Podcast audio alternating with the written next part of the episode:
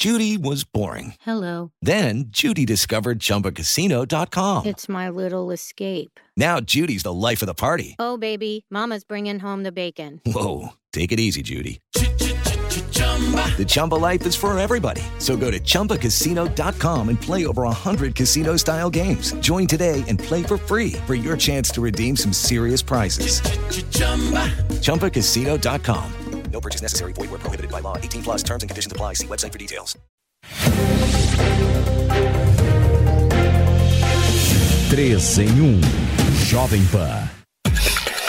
Uma excelente tarde para você que está ligado aqui na programação da Jovem Pan News, começando o 3 em 1 desta segunda-feira, hoje dia 2 de janeiro de 2023 e para esta primeira edição do 3 em 1 neste ano, estão comigo na bancada nossa tríade de comentaristas, Jorge Serrão, Fernando Conrado e, claro, Rodrigo Constantino conosco aqui neste 3 em 1. Já digo boa tarde aos três e vamos direto para o nosso primeiro assunto. Em seu primeiro ato como presidente, Lula assinou neste domingo uma série de medidas provisórias, decretos e despachos. Entre as MPs estão a manutenção do pagamento de 600 reais do Auxílio Brasil, a prorrogação por mais 60 dias da desoneração sobre os combustíveis e a reestruturação da presidência e dos 37 ministérios. Lula também assinou o decreto que reduz o acesso às armas e munições e suspende o registro de novas armas de uso restrito de caçadores, atiradores e colecionadores, os CACs. Por fim, o petista revogou a permissão de garimpos para a exploração de terras em área de proteção ambiental e o encaminhamento de propostas que retirem o processo de privatização de estatais como Petrobras, Correios e EBC. Rodrigo Constantino, daqui a pouquinho com a gente, eu vejo na tela o Serrão e o Conrado. Eu vou começar com o Conrado, o Serrão está aqui pertinho. Eu vou lá para longe, depois eu volto aqui para o estúdio. Conrado, meu amigo, boa tarde para você. Não sei quanto a você, mas eu acho que já vi esse filme antes. Eu acho que todos nós já vimos, né? Antes de mais nada, feliz ano novo. Serrão, prazer estar aqui contigo, Aros.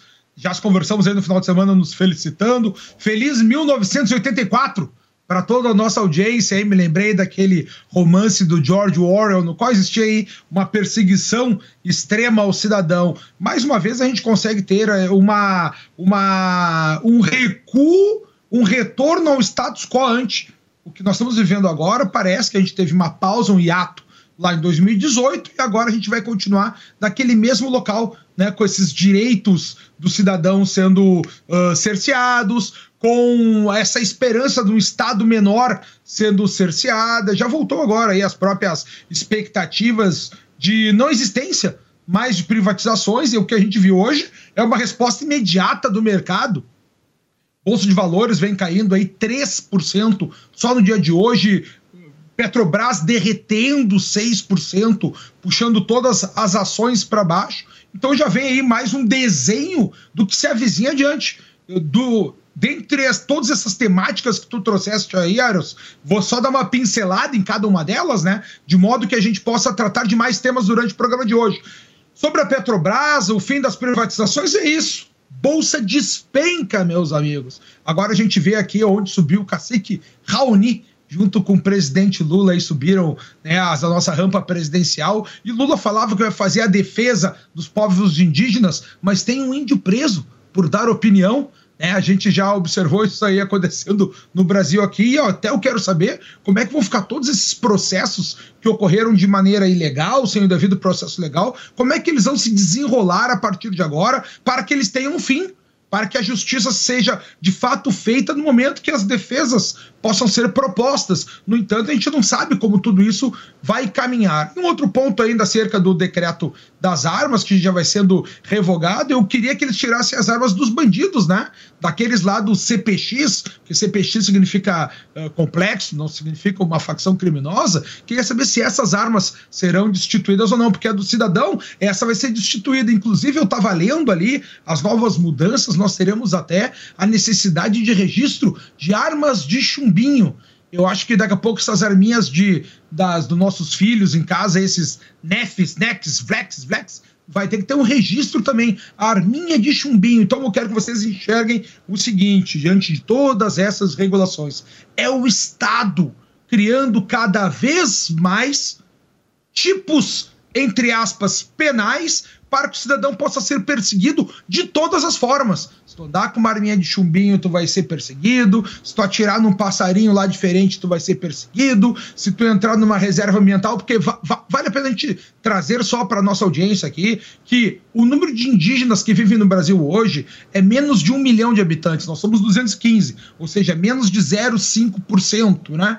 E a área que eles ocupam, protegidas já pela nossa lei, pela nossa Constituição, são mais de 11% do território nacional. Então vocês percebam que as chances de sermos perseguidos só aumenta. E aí cabe ao nosso Poder Judiciário escolher quem é que vai ser perseguido, quem é que deverá ser punido, quem é que deverá ser retirado do sistema. Porque exatamente é isso que a gente vai ver agora nesses próximos quatro, quatro anos, Aros. Deixa eu fazer contato com o Constantino. Boa tarde, meu amigo. O, o Conrado destacava alguns desses pontos, e aí é bem verdade que quando todas essas canetadas acontecem de uma só vez, e num dia como ontem, em que tudo se mistura também com a festa daqueles que estavam ali comemorando e etc., a gente perde a objetividade em relação aos temas. Eles são vários e são muito importantes. Não dá para misturar tudo num pacote só, né, Rodrigo? Boa tarde para você, feliz ano novo. Boa tarde, Aros, colegas de bancada, toda a audiência, feliz ano novo, dentro do, do possível. É, é, deixaram um, um, rastro de sujeira na festa deles ali, né? E é, eu acho que isso ilustra bem o que nós estamos vendo. É, esses pacotes, esse revogaço, muitas coisas sendo feitas logo no começo. A palavra que melhor resume me parece retrocesso. Em todas as pastas que eu observo, há um claro retrocesso em relação àquilo que vinha funcionando. Por exemplo, as privatizações é inegável que elas estavam melhorando a, a, condição dessas empresas atenderem ao público, ao povo brasileiro, não a alguns grupos de interesse, né? ou empreiteiros, ou corruptos, ou sindicalistas. A questão das armas, é, o presidente Bolsonaro mostrou queda de criminalidade, com mais armas nas mãos dos cidadãos de bem, honestos. Imagina no meio rural, né? Como é que você se defende de invasores, de criminosos, né?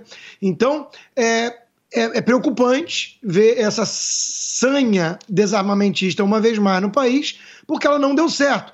E também, por um paralelo histórico, todo governo autoritário, tirânico, tentou desarmar o cidadão de bem. Né?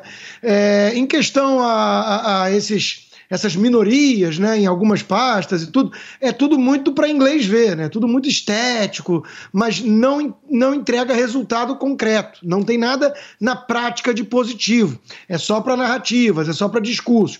Então, quando a gente vai analisando é, cada coisa, né, é tudo é, é, direcionado ao retrocesso do país. É isso que nós estamos vendo agora. A reação já começou nos mercados, inclusive. Eu sempre fico aqui me questionando, né? Que tipo de esperança os investidores ainda depositavam nesse começo? Para cair, de repente, é, 3% a bolsa, as estatais desabarem. Será que eles estavam esperando que o Fernando Haddad fosse fazer um discurso liberal, como se ele fosse o, Armínio Fraga na economia? Claro que não. Então, essa é a equipe que vem, vem com muita vontade de, na palavra deles, né, reconstruir o Brasil, e que, para mim, apertando a tecla SAP, SAP quer dizer justamente o contrário, né? Eles vão vir com muita sede ao pote para destruir tudo aquilo que vinha funcionando. É muito preocupante. Serrão, e, e para você, o que, que fica de todas essas canetadas aí, MPs, decretos e etc? Qual é a sinalização que nos dá? Boa tarde para você, feliz ano novo também. Feliz ano novo a todos. Saudações, meus amigos, meus amados haters, meus companheiros, né? Meus camaradas. Agora tem que saudar assim, né? Senão a gente corre risco, né? A carreta furacão chegou com tudo, de marcha ré, com pneu furado e cheia de retrocesso. É? Começou bem. Começou da forma esperada, como tinha sido tudo claramente anunciado por Luiz Inácio Lula da Silva. Dessa vez, não se pode dizer que ele tenha enganado ninguém com o que ele prometeu fazer.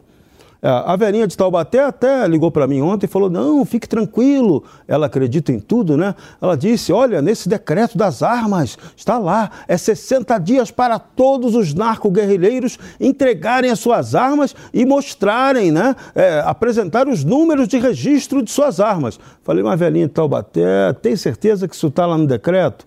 Ah, a gente esperou, viu, olhou, tava não. Ali é só para pegar as armas das pessoas de bem que já estão lá cadastradas, tudo claramente identificado, ali não tem bandido, embora eles tenham tentado jogar a retórica de que aquilo ali teria servido para que milicianos ou então grupos até de bandidos tivessem utilizado aqueles decretos do Jair Bolsonaro flexibilizando a questão do armamento para eles se municiarem tudo historinha do Boitatá. Agora, o fato mais grave de ontem, do ponto de vista econômico, com impacto político também, foi a questão dos combustíveis. O governo recuou feio. Era a intenção da equipe econômica mexer imediatamente na isenção dos impostos sobre os combustíveis. Mas dizem que foi a Glaze Hoffman que teve a ideia de dizer: olha, isso politicamente vai ser uma bomba.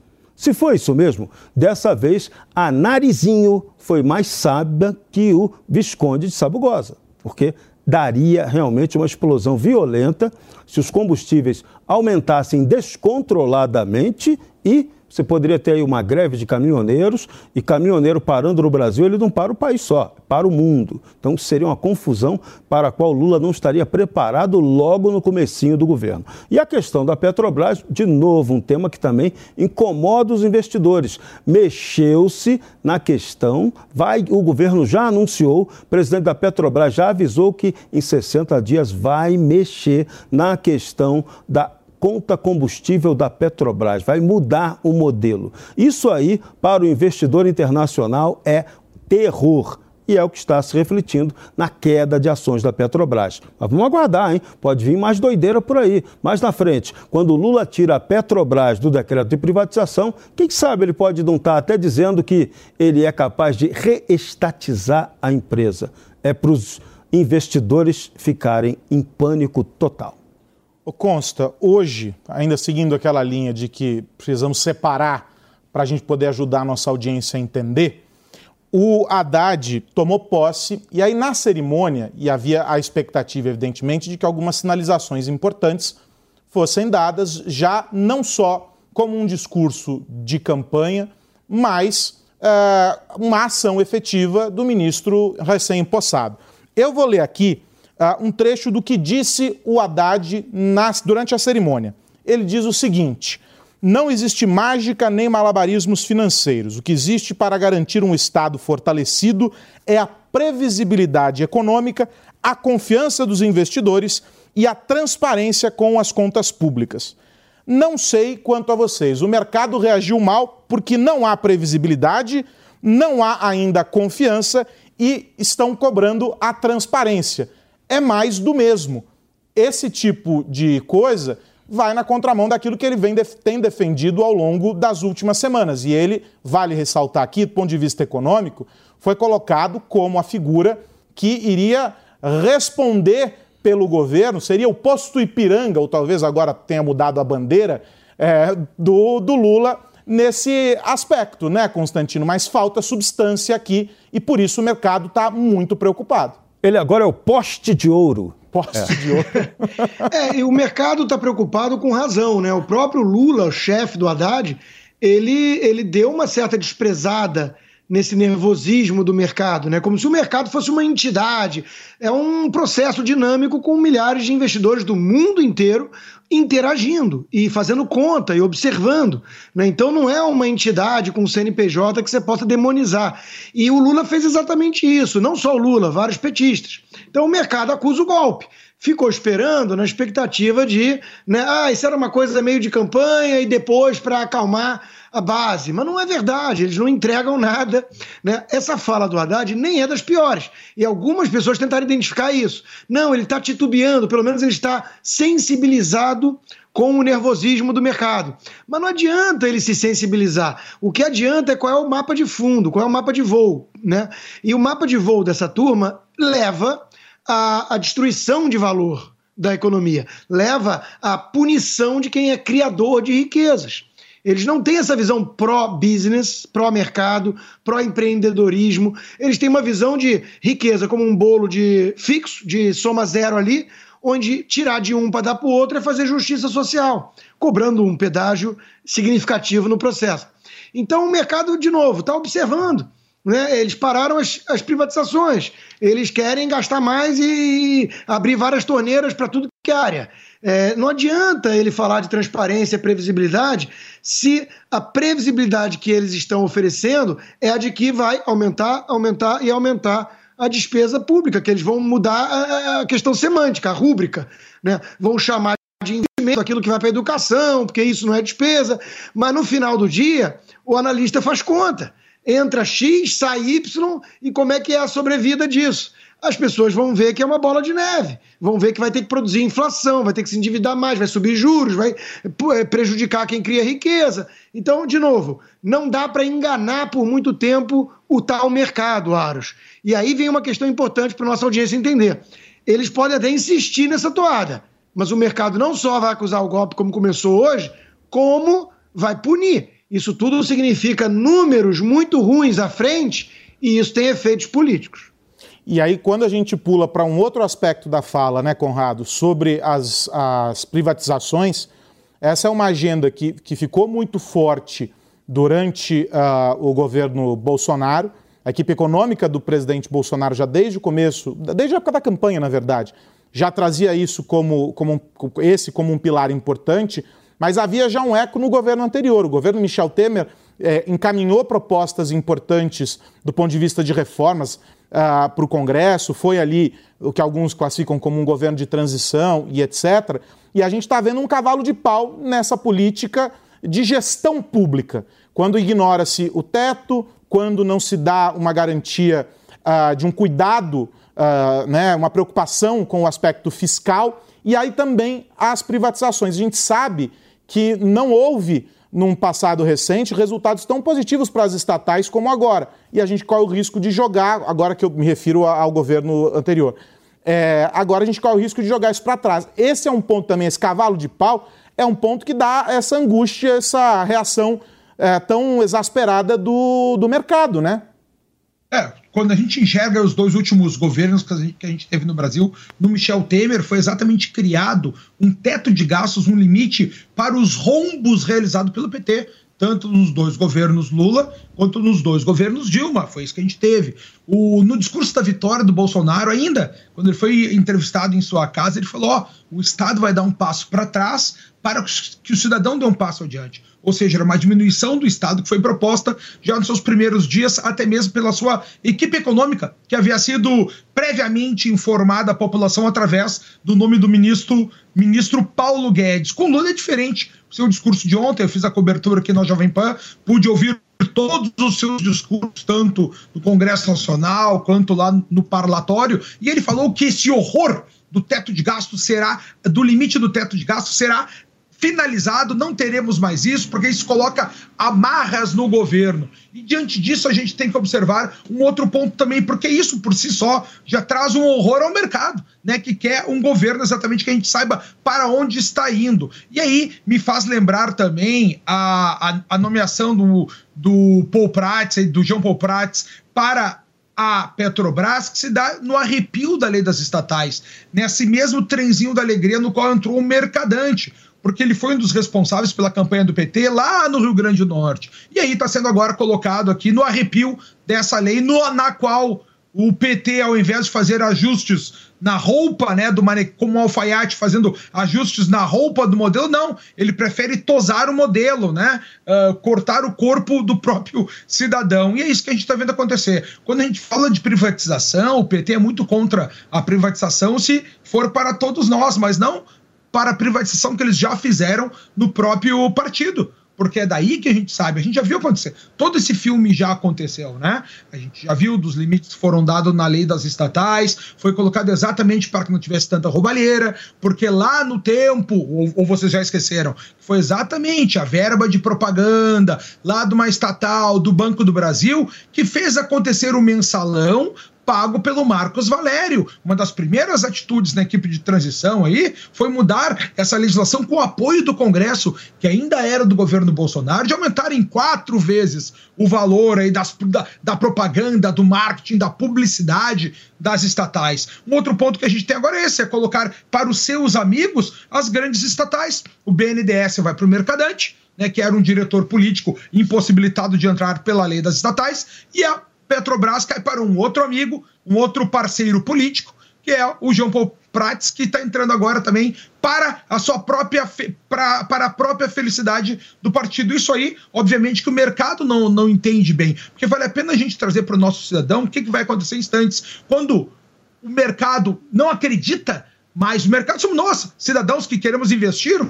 Quando ele não acredita mais no governo, o governo tem que dizer: olha só, me emprestem dinheiro que eu pago para vocês com juros mais altos. É um, uma, né, uma espécie de, de negociação. Quanto mais altos juros, mais fraca fica a nossa moeda. Quanto mais fraca fica a nossa moeda, menor o poder de compra né, dos investidores brasileiros de produtos estrangeiros. Quanto menor, tô dando um aspecto da economia, né? Quanto menor a compra de produtos estrangeiros, maior fica o preço do produto criado nacionalmente pelas grandes operadoras, que já mantêm o monopólio do capital, com o monopólio da produção. E é por isso que vocês veem sempre nessas grandes empresas patrocinando os governos de esquerda, para ter essa, essa relação mais próxima, muitas vezes espúrias, para dar um monopólio para eles. A Petrobras fica com monopólio, os grandes conglomerados ficam com monopólio e acabam com os pequenos investidores, com os pequenos empreendedores.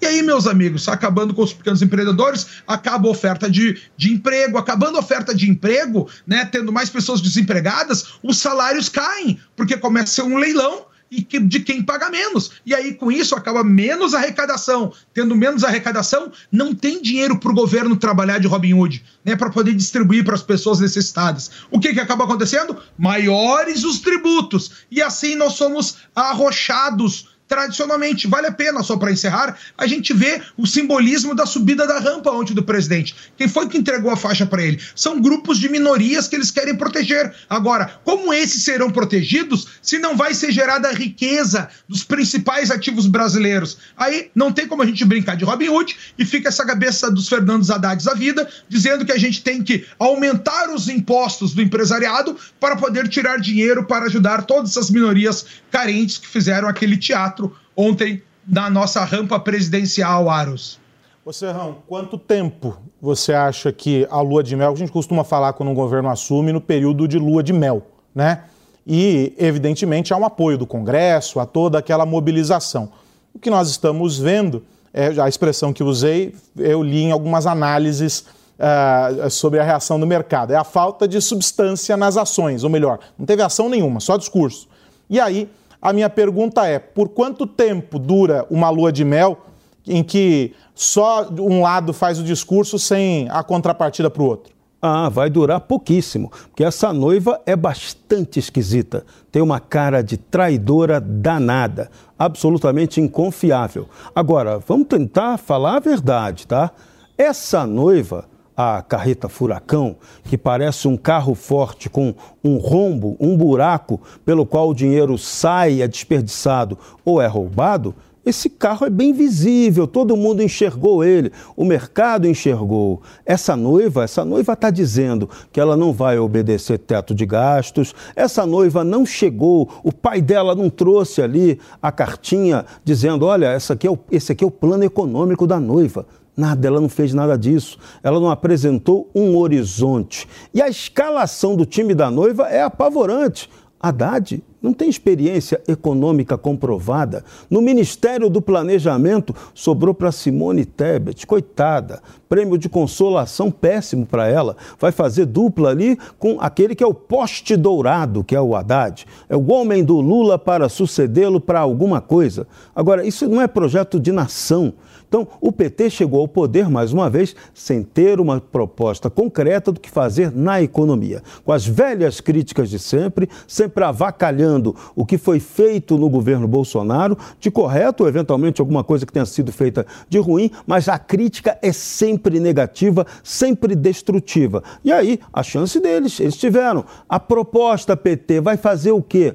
Não mostrou o que fazer. E aí o mercado não é idiota, o mercado está vendo aí que, de novo, vai, vai, vão parar as privatizações, vai parar o dinamismo da economia e o presidente Lula, no discurso dele de ontem no Congresso, foi um discurso muito ruim do ponto de vista da questão de retomada do emprego. Ficou implícito no que ele disse que o que o modelo industrial brasileiro que vem por aí é um modelo totalmente focado para fora na narrativa dele, só a China é que vai ter interesse em investir por aqui. E o modelo de investimento chinês não necessariamente é aquele modelo que gera emprego e renda para o Brasil. Então, estamos de novo entrando em uma armadilha. O mercado caiu na lorota do L, fez o L e agora vai pagar a conta quem? Nós, o povo brasileiro, pagador de imposto. Porque o PT vai sustentar todo esse modelo dele aumentando a carga tributária, aplicando multas onde puder e aumentando alíquotas de vários impostos, onde ele possa criar receita extra-orçamentária, que ela, essa, esse tipo de receita foge foge da fiscalização do Tribunal de Contas e eles podem fazer aí uma contabilidade pública criativa. O modelo é esse, já está desenhado, agora a noiva avisou que ia fazer isso. Quem se sentir traído é otário previamente. Deixa eu girar os assuntos aqui, porque em postagens nas redes sociais, os ditadores de Venezuela e Cuba comemoraram a posse de Lula neste domingo. Compartilhando fotos do evento, Nicolás Maduro parabenizou o petista, dizendo que uma nova onda de libertação percorre o Brasil, abrindo caminhos de avanço geopolítico para projetos sindicais sul-americanos. Apesar de conseguir permissão para vir ao Brasil, o ditador faltou e enviou como representante o presidente da Assembleia Nacional, o Jorge Rodrigues. Miguel Dias, que também não veio à posse do petista, disse em uma postagem que o povo cubano sempre admirou e defendeu a liderança de Lula e que o evento marcou uma nova etapa que será benéfica para o Brasil e para a América. Rodrigo Constantino, diga-me com quem andas. E, que te, e te direi quem és, exatamente. Agora veja, Aros, vamos espremer toda essa ladainha dita pelos ditadores socialistas para é, focar no que interessa.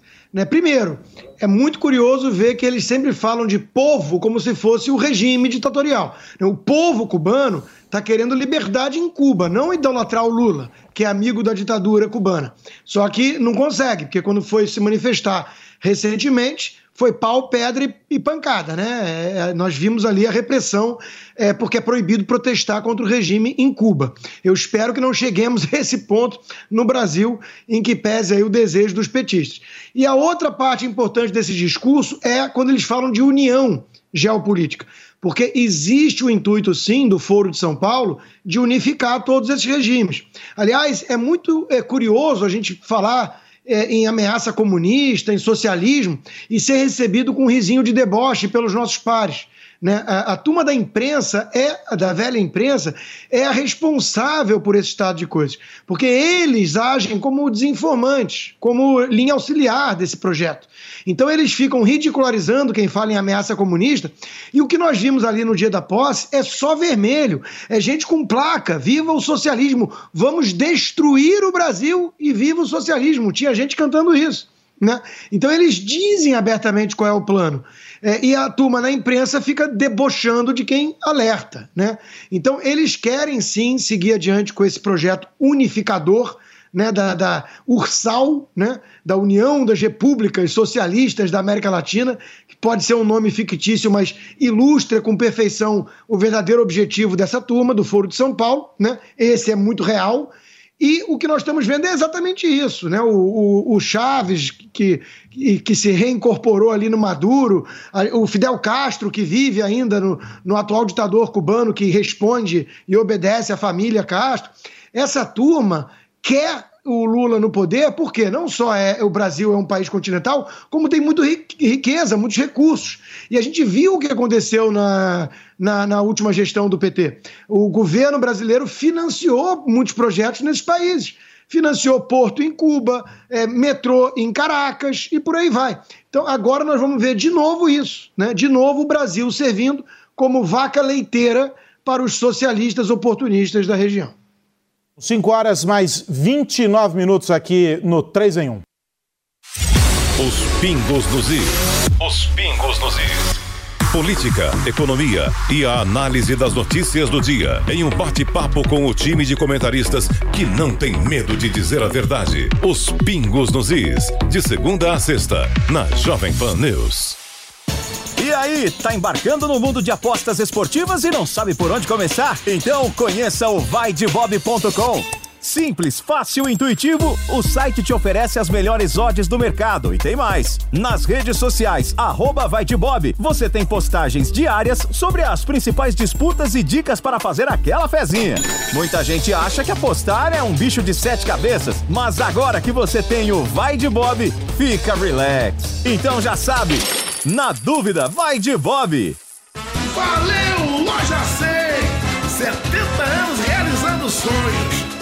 Ainda bem que tem! Há 70 anos tem alguém que faz o meu povo feliz, que abre suas portas e a certeza de ter o que a gente sempre quis. Eletros e móveis, que beleza! Eu quero, eu posso, eu vou. A bike do vovô foi o seu gino que vendeu, dividindo no carnê que ele mesmo ofereceu. Multiplicando a esperança, a grande mudança aconteceu. Pessoal da Minas São Paulo inteiro e no Rio, chegando até o Paraná, saltando pelo Brasil, levando a felicidade. A estação das compras surgiu, há 70 anos tem alguém que faz o meu povo feliz, que abre suas portas a certeza a gente sempre quis. Os imóveis, que beleza, que lindo! Eu quero, eu posso, eu vou trocar o meu celular, a geladeira, o fogão, minha TV vou levar com a menor prestação. Sonhos de felicidade que a gente tem com quem realizar. Há 70 anos tem alguém. Ainda bem que tem, loja 100. 24 horas. Notícia, informação, serviço. Esta é a Jovem Pan News. Você já conhece o Lelis Trattoria? Esse é o meu restaurante favorito, porque tem pratos deliciosos, grandes e que serve a família toda. A decoração é bem italiana mesmo. O atendimento é ótimo, noites com música ao vivo é uma delícia. O Lelis fica nos Jardins, na Rua Bela Sintra, 1849. Reservas e delivery é no 3064 2727. É Vero, é Lelis por livre e espontânea vontade. A gente vive no país da piada pronta e aqueles que deveriam zelar pela verdade foram exatamente aqueles que bloqueassem que a verdade fosse perseguida e que fosse discutida, Aros. Ô Serrão, hoje na agenda do presidente Lula havia uma sucessão de encontros com os, os presidentes, os representantes dos países que vieram à posse. A cada meia hora, durante todo o dia, praticamente sem intervalos, um encontro como este já não começou despachando as coisas do Brasil, não é mesmo? Não, porque o projeto de Lula é um projeto internacionalista. Deixou isso claro também lá atrás, hein? A gente não pode deixar de lembrar que tudo que ele está fazendo agora, ele avisou. Dessa vez, a gente não pode dizer que o Lula não falou a verdade na campanha. Ele anunciou que iria retomar esse processo. Agora, eu queria fazer uma saudação especial para aquele que é o ministro invisível do governo Lula e ele é o grande articulador dessa presença maciça, né, importante, desse acordo entre Brasil, Venezuela e Cuba que está sendo costurado. E o nome desse ministro invisível é José Dirceu de Oliveira e Silva. Impressionante como ninguém fala dele, como ele não aparece, mas ele está quietinho no bastidor. Ele, Tarso Genro, Paulo Bernardo e mais um montão de gente aí que preferiu não colocar a cara de fora, mas que está fazendo a operação nos bastidores para a montagem real da tomada do poder. Que o processo de tomada do poder ele está seguindo uma etapa, né? Teve a descondenação, depois teve a vitória eleitoral, depois teve a diplomação, a posse ontem e a efetiva tomada do poder começa agora com a reocupação dos espaços. Então, isso aí ocorre com essa integração. E além da, da, de Cuba e Venezuela, a gente também terá a presença forte, que eu já falei ainda há pouco, da China. A China vem para o projeto de reindustrialização do Brasil. Então vejam, essa carreta furacão, ela está clara em seus objetivos, só não viu quem não quis o Brasil caminha para perder a sua soberania, embora a discurseira do PT tente dizer exatamente o contrário. É estelionato político puro. A bancada do PSOL na Câmara dos Deputados foi ao Supremo Tribunal Federal nesta segunda-feira pedir a prisão preventiva de Jair Bolsonaro. O processo foi protocolado junto ao inquérito das alegadas milícias digitais. A informação foi confirmada pela líder da bancada na Câmara dos Deputados, Sâmia Bonfim, que pelas redes sociais relembrou que o ex-presidente não possui mais foro privilegiado. Além da prisão, os esquerdistas pediram a quebra do sigilo telefônico, busca e apreensão de supostas provas, documentos e passaportes. Os psolistas concluíram dizendo que o atual cenário de polarização política em que vivemos foi causado por Bolsonaro e pela alegada disseminação de fake news. E aí, Constantino? Nenhuma surpresa aqui, né? Tava muito claro que eles iam partir para não só a tentativa de prisão de Bolsonaro, como perseguição e censura de qualquer um mais à direita.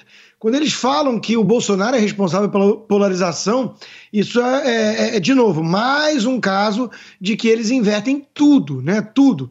É, o Lula criou no Brasil nós contra eles. O Lula começou a demonizar quem era seu oponente político.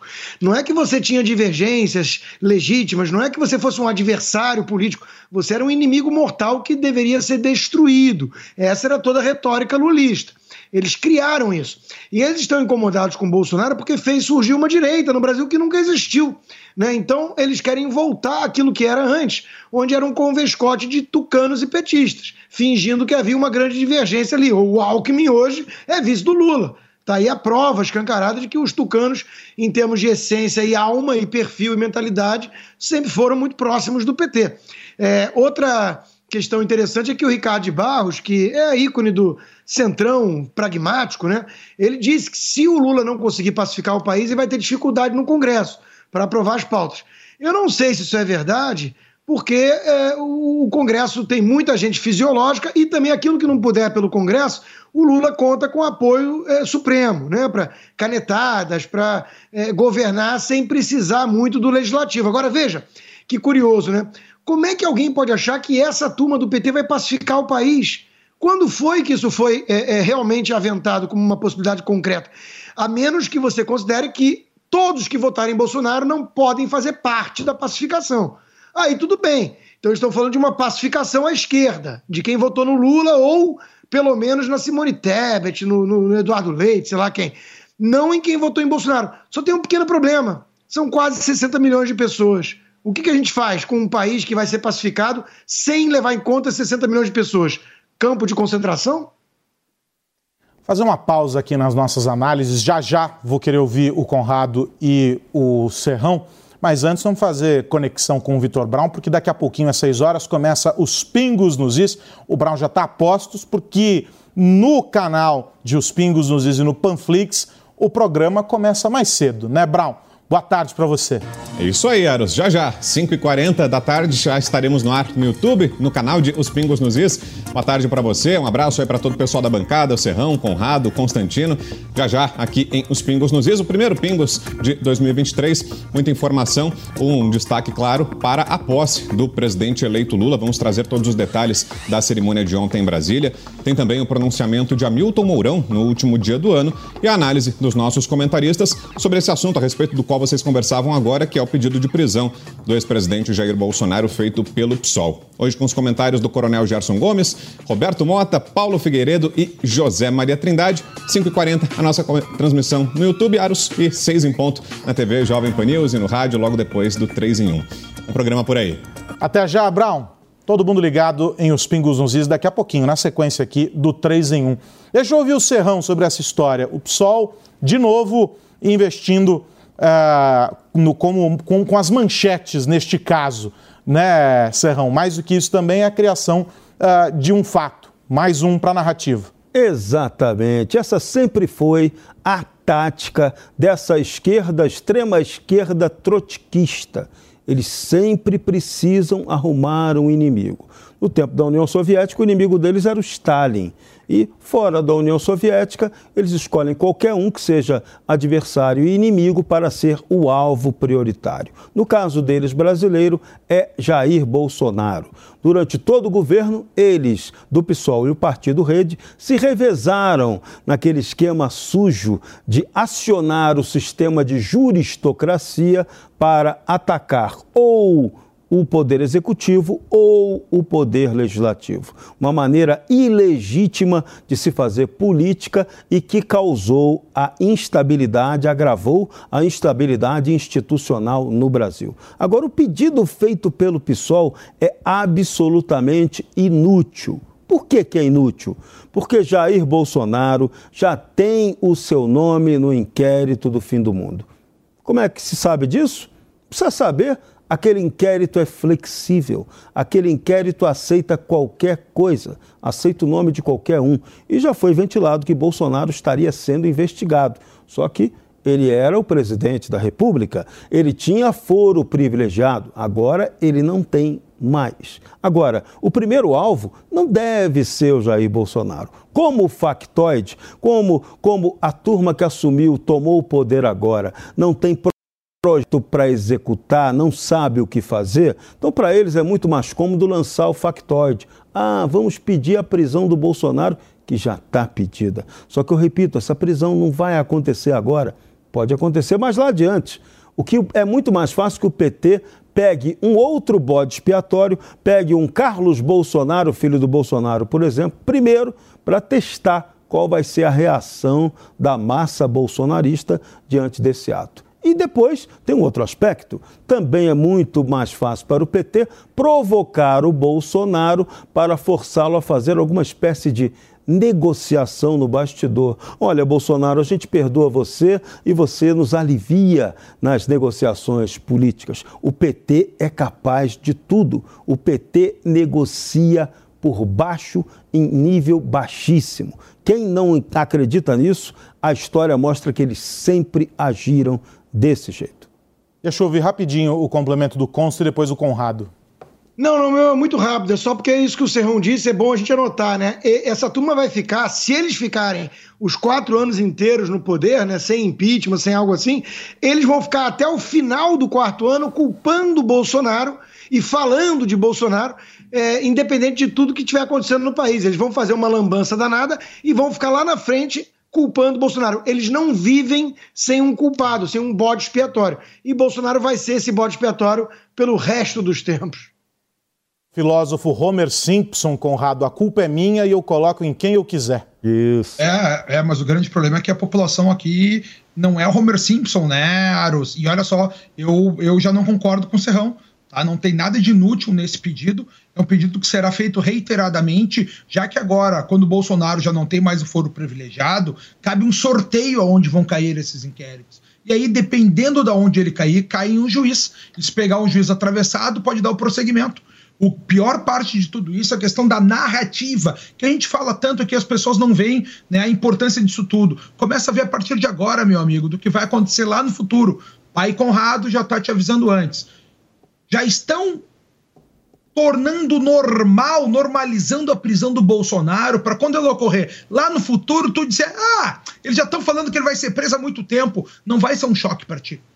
Logo depois de passar as eleições, o Estadão fez uma manchete dizendo que era uma vergonha a gente ter uma impunidade extrema no cargo mais alto do poder uh, executivo brasileiro. Eu achei que viria uma foto do Lula, né? Não veio uma foto do Bolsonaro. Ou seja, a narrativa da prisão do Bolsonaro já vem acontecendo, já está na cabeça da população, tanto que a gente está conversando sobre isso agora aqui em rede nacional, para caso ela vier a acontecer lá no futuro, tu já está acostumado, tu já está normalizado. Bolsonaro estava tão ciente disso, da, da arapuca que estava sendo formada para ele, que ele já saiu do território nacional para que não seja facilitada a entrada de uma Polícia Federal, né, que deveria ser subalterna ao ministro da Justiça e ao Poder Executivo durante a sua própria gestão, estava sendo mandada e desmandada pelo nosso Poder Judiciário. É isso que a gente viu acontecer.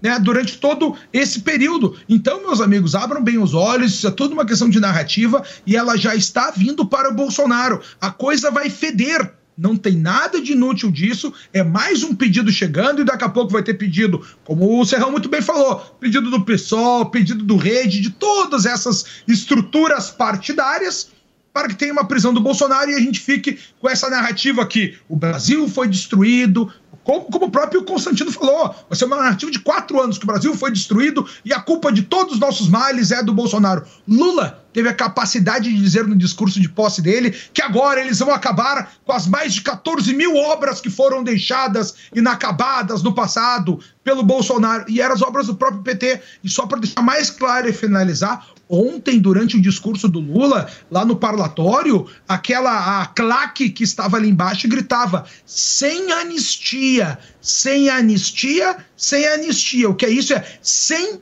perdão sem perdão e perseguição até o fim. É isso que foi dito ontem, gritado por milhares de pessoas que foram ali de vermelho celebrar a posse do agora presidente Luiz Inácio Lula da Silva. E só um adendo, porque o detalhe é importante que a gente tem que lembrar. O que eles querem criar é uma espécie de equivalência vingativa. Já que Lula passou 580 dias preso, ele também, eles também querem dar essa isonomia para o outro inimigo. É bem coisa de stalinista tupiniquim. E voltando a falar sobre a posse do Lula, militantes entoaram um grito de guerra na esplanada dos ministérios. A gente tem os vídeos para mostrar e é possível ver um grupo vestindo camisetas com símbolos do comunismo pedindo uma luta contra o Brasil para a implantação do socialismo. Vamos ouvir esse, essas manifestações nesse vídeo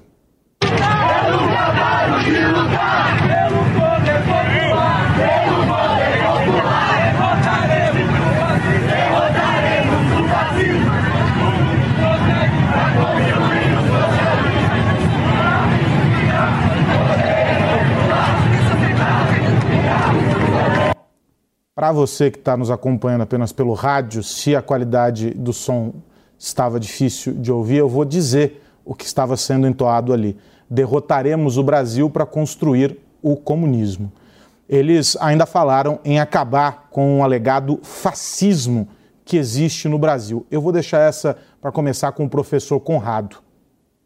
Bom, uh, pelo que eu ouvi ali, eu acho que o grito de guerra de, de, derrotaremos o fascismo, né, para colocar o comunismo. Não sei, tá, meus amigos? Ouçam melhor aí todos vocês. Me pareceu isso. E aí me lembra duas coisas que nós já comentamos aqui. Quando roda de novo cara... pra gente, roda de novo pra gente aí para tirar a dúvida, ou tira a teima, ô Felipe. Chama o cara aí.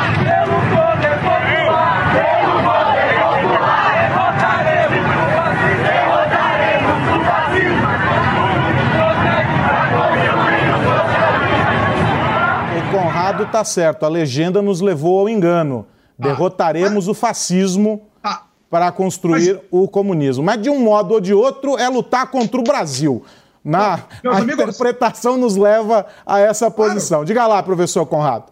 Duas coisas. Primeira delas que a gente tem que levar em consideração aqui, ó, que nós já comentamos no dia de hoje. Ah, ó, estamos agora sobre uma intervenção. O Lula está querendo uma intervenção internacional ou que a gente tem uma internacionalização do Brasil.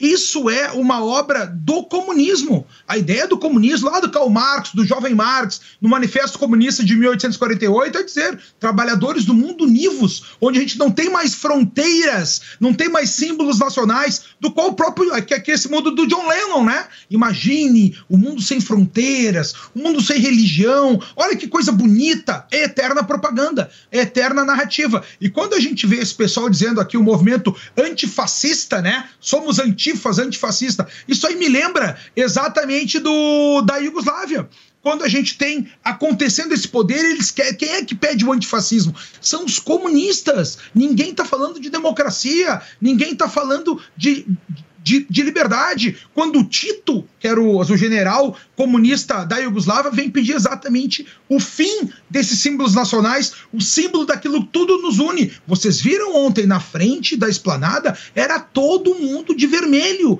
Tu tinha que brincar de onde está o óleo para achar uma bandeira. Em algum momento até foi levantada uma bandeira grande para foto, né? Mas de resto era todo mundo de vermelho, pedindo, como eu já falei para vocês aqui, sem anistia. Será uma perseguição de mandar todo mundo para os gulags, como bem falou Constantino. Vão fazer o quê? Vão criar um, um campo de concentração nas redes sociais? Esse campo de concentração já foi criado quando as contas né, dos comentaristas são abatidas. A conta do Constantino está abatida, do Paulo Figueiredo está abatida, a minha está abatida. A gente caiu num ostracismo social nas redes sociais. A perseguição já começou, ela não vai acabar. O alvo principal é o Bolsonaro. Enquanto não pegarem o Bolsonaro, vão pegar todos os seus apoiadores.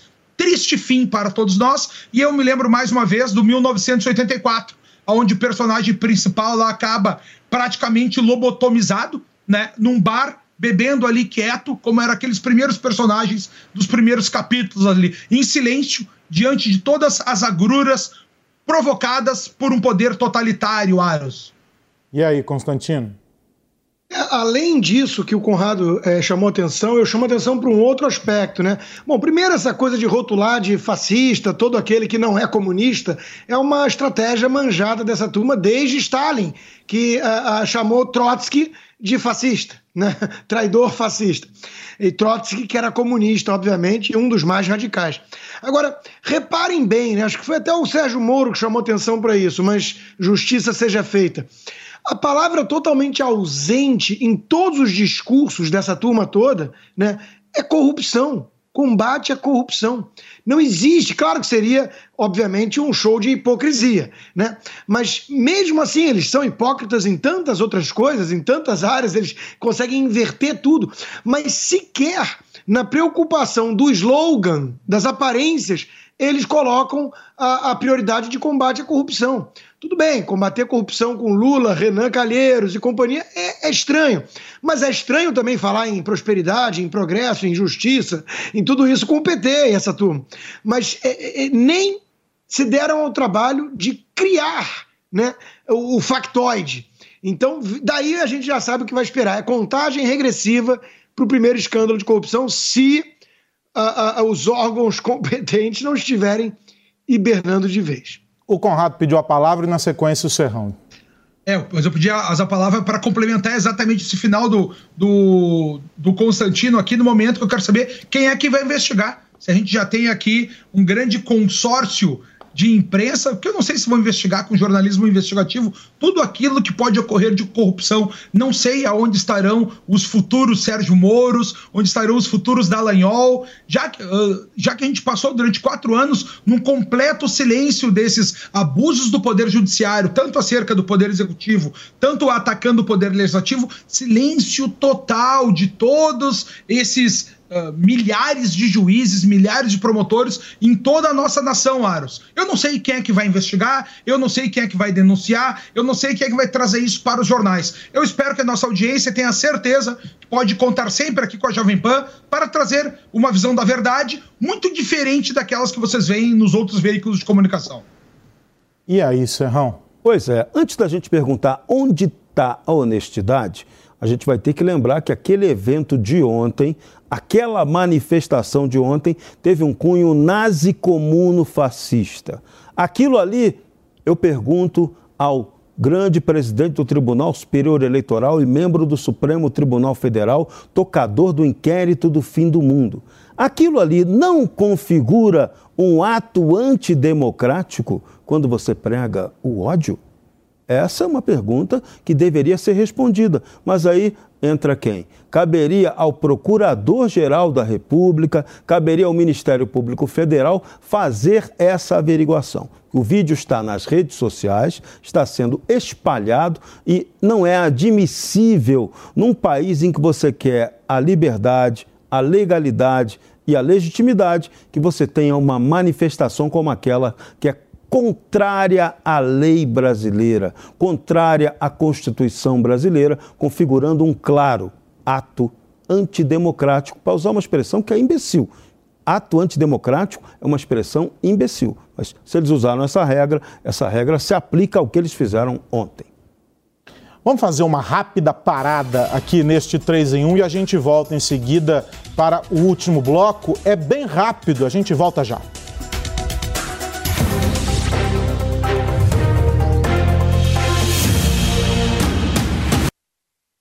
O ouvinte conectado participa da programação Jovem Pan pelo WhatsApp 11 931 17 0620.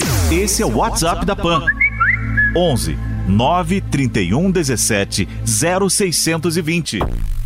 É o ouvinte cada vez mais conectado com a Jovem Pan. Você aprova a maneira que a filosofia é ensinada? Está na hora de você conhecer o outro lado da história. Aquela que sempre falaram que era o lado errado e passaram por cima da obra dos seus pensadores. O curso Pensadores da Liberdade é o manual definitivo do conservadorismo e do liberalismo. São 20 anos de estudos disponíveis para você conhecer a fundo o caminho para chegar ao ideal da liberdade. Acesse niucursos.com.br, N-I-U cursos.com.br e descubra a versão que não te ensinaram. Dicas de Verão Jovem Pan. O verão chegou e a estação mais esperada do ano também é uma ótima oportunidade de economizar energia. Aproveite para deixar a iluminação natural por mais tempo e pense duas vezes antes de acender alguma luz em sua casa. Consumir energia de um jeito consciente é uma forma de colaborar com a preservação do meio ambiente. E o melhor, além de ajudar o planeta, pequenas mudanças de hábitos como esta ainda te ajudam a economizar energia e poupar uma grana. Beats. Após uma longa reforma, o Museu do Ipiranga abre as portas para sua visita e o que você não pode perder é de completá-la indo a uma das unidades do maior grupo gastronômico da região, o Grupo Sala VIP. Curta o ambiente retrô da Nico Hamburgueria. Deguste uma massa fresquinha no Nico Pasta e Basta. Aprecie a clássica pizza da Sala VIP. Ou, se preferir seguir no clima da independência, o Bar do Nico, um casarão arejado, onde tudo faz referência à história do Brasil. Mais informações no site gruposalavip.com.br. Sua visita completa. A Jovem Pan está com você em todos os lugares e em todos os momentos. De manhã, informação e opinião na medida, para começar o dia do jeito certo. Bem-vindo, já estamos no ar, começando o Jornal da Manhã para todo o Brasil. Os principais assuntos. A notícia de última hora. Uma frente fria chegou ao Rio de Janeiro. E aquilo que mexe com a sua rotina. Até o momento, o engarrafamento. Tudo passa pelo microfone da Pan. A Jovem Pan está com você o tempo todo, com som e imagem. De Brasília, Luciana Ventura. Certo, Popeta, como é que foi a conversa com o Marcelinho? Agora, Constantino, se a gente analisar... Do Rio, Rodrigo Viega. Viu só? Acesse jovempan.com.br, baixe o aplicativo da Panflix e se inscreva em nossos canais no YouTube. Jovem Pan News.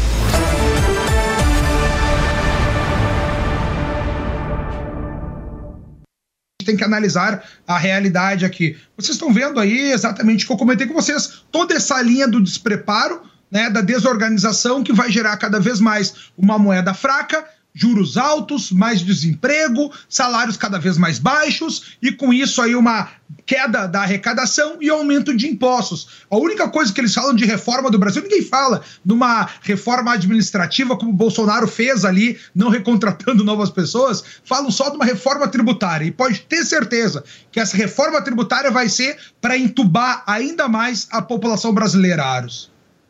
Deixa eu te ouvir sobre este assunto, Constantino. É mais um que, que já começa a mudar de posição, né? Não, muitos tucanos liberais né, vão se arrepender rápido. A gente vai lembrar sempre do nome deles, porque eles fizeram L para salvar a democracia. Né? Essa narrativa ridícula, para dizer o mínimo.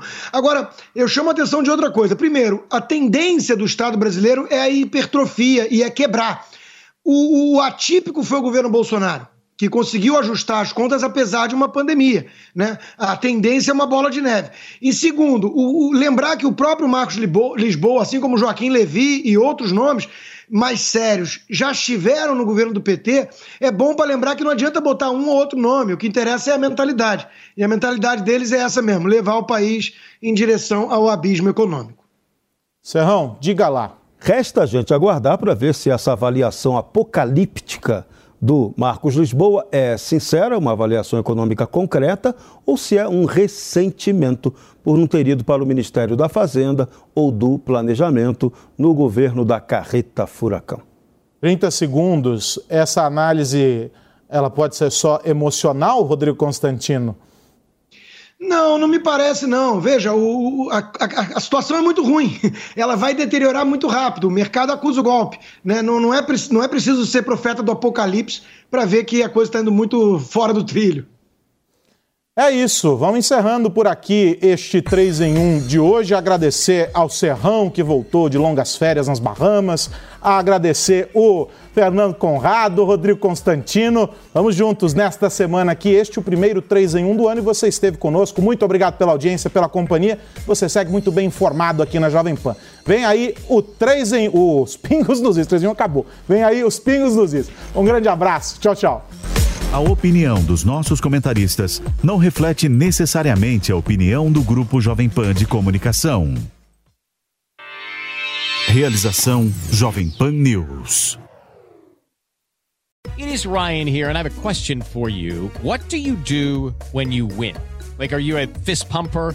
A woohooer, a hand clapper, a high fiver. I kind of like the high five, but if you want to hone in on those winning moves, check out Chumba Casino. At ChumbaCasino.com, choose from hundreds of social casino style games for your chance to redeem serious cash prizes. There are new game releases weekly, plus free daily bonuses. So don't wait. Start having the most fun ever at ChumbaCasino.com. No purchase necessary. VGW. Void were prohibited by law. See terms and conditions. 18 plus.